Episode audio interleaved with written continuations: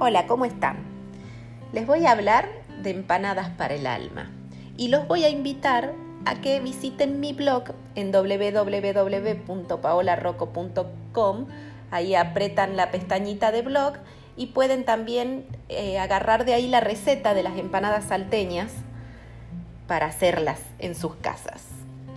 Hoy les cuento lo que me provoca hacer empanadas salteñas viviendo en el extranjero. Vivir lejos te hace extrañar muchas cosas, pero sin duda lo que uno más extraña o está ahí encabezando la lista es la comida. No solo por los, sabores que uno está acostumbrado y, y los platos de cada región tan particulares, sino también porque pensar en determinados platos, en determinadas comidas, nos lleva automáticamente a recuerdos, a sentimientos, a sensaciones, a momentos.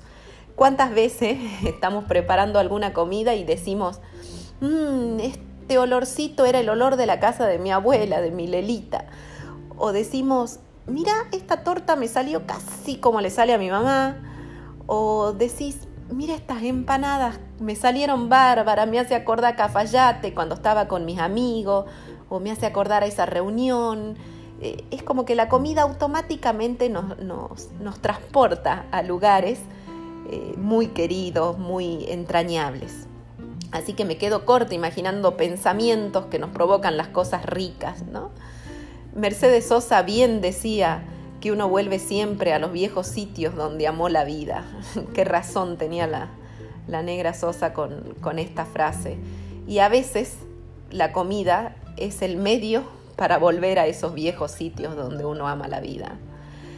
Cada país tiene sus sabores, sus aromas, sus elaboraciones típicas. En muchos casos, estar lejos nos obliga a consumir, a descubrir cosas nuevas que nos gustan, pero muchas veces no nos gustan tanto y ahí comienza una misión para buscar ingredientes conocidos, para tratar de eh, generar los platillos a los que estamos acostumbrados, nuestra comida. Así que empieza una, una como una maratón, ¿no? buscando ingredientes en otros países que sean similares a los nuestros para hacer recetas o, buscar nuestros propios ingredientes para elaborar las recetas de nuestros platillos tradicionales, en este caso las empanadas. Así que bueno, les, los invito a que visiten mi blog, que saquen de ahí la receta de las empanadas salteñas.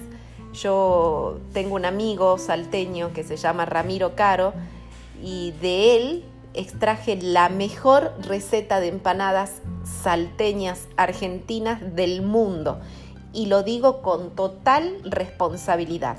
Si pasan por mi blog, presionan el link del sitio donde está publicada la receta de Ramiro particularmente. Y no se la pierdan, háganla porque les va a salir espectacular, esa es la mejor de todas.